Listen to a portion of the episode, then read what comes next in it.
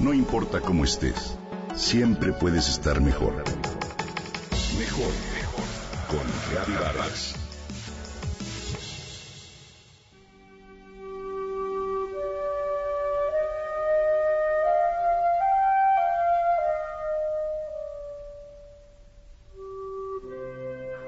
Asistía desde pequeño a las funciones en que actuaban sus papás, y por eso la música siempre le fue familiar. De hecho, a los cinco años dicen que salió del teatro y tarareaba el intermedio del caserío que acababa de escuchar. Te hablo de Plácido Domingo Envil, cantante de ópera español, hoy en día uno de los más destacados tenores del siglo XX, que nació un 21 de enero. Es hijo de dos cantantes de zarzuela, Plácido Domingo y Josefa Pepita Envil. Su familia lo conoce como el Granado, porque ya desde pequeño entonaba la famosa canción Granada del compositor mexicano Agustín Lara.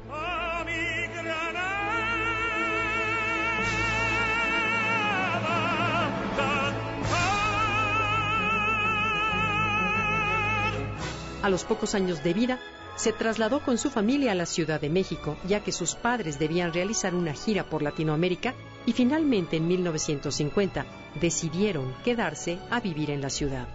Estudió solfeo con el profesor Manuel Barajas e interpretó distintos papeles de niño en algunas obras. Comenzó a cantar zarzuelas como barítono, a pesar de que su voz todavía no estaba formada. Pasó del fútbol a distintas actividades, acompañó a cantantes en salones de fiestas y quiso ser torero, hasta que su amigo le sugirió que probara suerte en la ópera. Plácido aprendió romanzas y dio una audición en la Academia de la Ópera en México. Continuó con su formación musical en el conservatorio y en 1961 comenzó su carrera en el papel de Alfredo en La Traviata. En la ópera de Tel Aviv participó junto con su segunda esposa Marta Ornella, quien finalmente decidió abandonar su carrera para dedicarse a sus hijos y a la dirección de escena. El Granado recorrió las óperas de todas las ciudades del mundo como un gran tenor. Hoy ha interpretado más de 85 papeles operísticos distintos.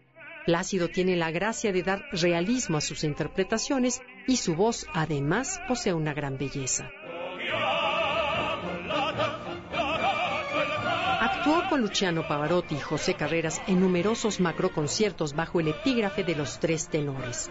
Se ha dedicado además a la dirección de orquesta, pero su experiencia también le permite asesorar teatros, organizar actividades, participar en películas.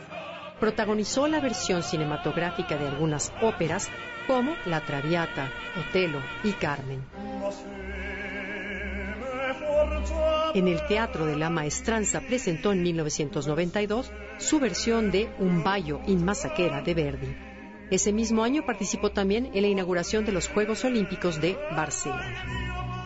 El 19 de septiembre de 1985, durante el mayor terremoto en la historia de México que devastó gran parte de la ciudad, sobre todo en la zona del centro histórico y algunos barrios o colonias cercanas, fallecieron su tía, su tío, un sobrino y el joven hijo de su sobrino, al caerse el bloque de apartamentos edificio Nuevo León en el complejo urbanístico de Tlatelolco. Plácido Domingo entonces intervino en las labores de rescate y a lo largo del año siguiente dio conciertos benéficos para las víctimas. Con el reciente sismo, el tenor expresó en sus redes sociales, Comparto el mismo dolor de hace 32 años. Dios bendiga a todas las familias y a la maravillosa gente de México. Plácido Domingo ha recibido distintos reconocimientos y premios por parte de numerosas instituciones educativas, entre las que se destacan la Universidad Complutense de Madrid, la Universidad de Oxford, el Royal Northern College of Music. En 1999 recibió el premio a la mejor interpretación de música mexicano-americana por 100 años de mariachi. Hoy lo felicitamos por su cumpleaños. Yo soy mexicano.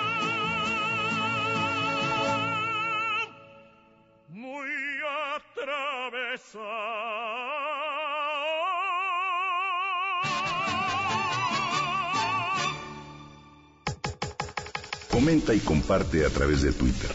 Gaby-Vargas. No importa cómo estés, siempre puedes estar mejor.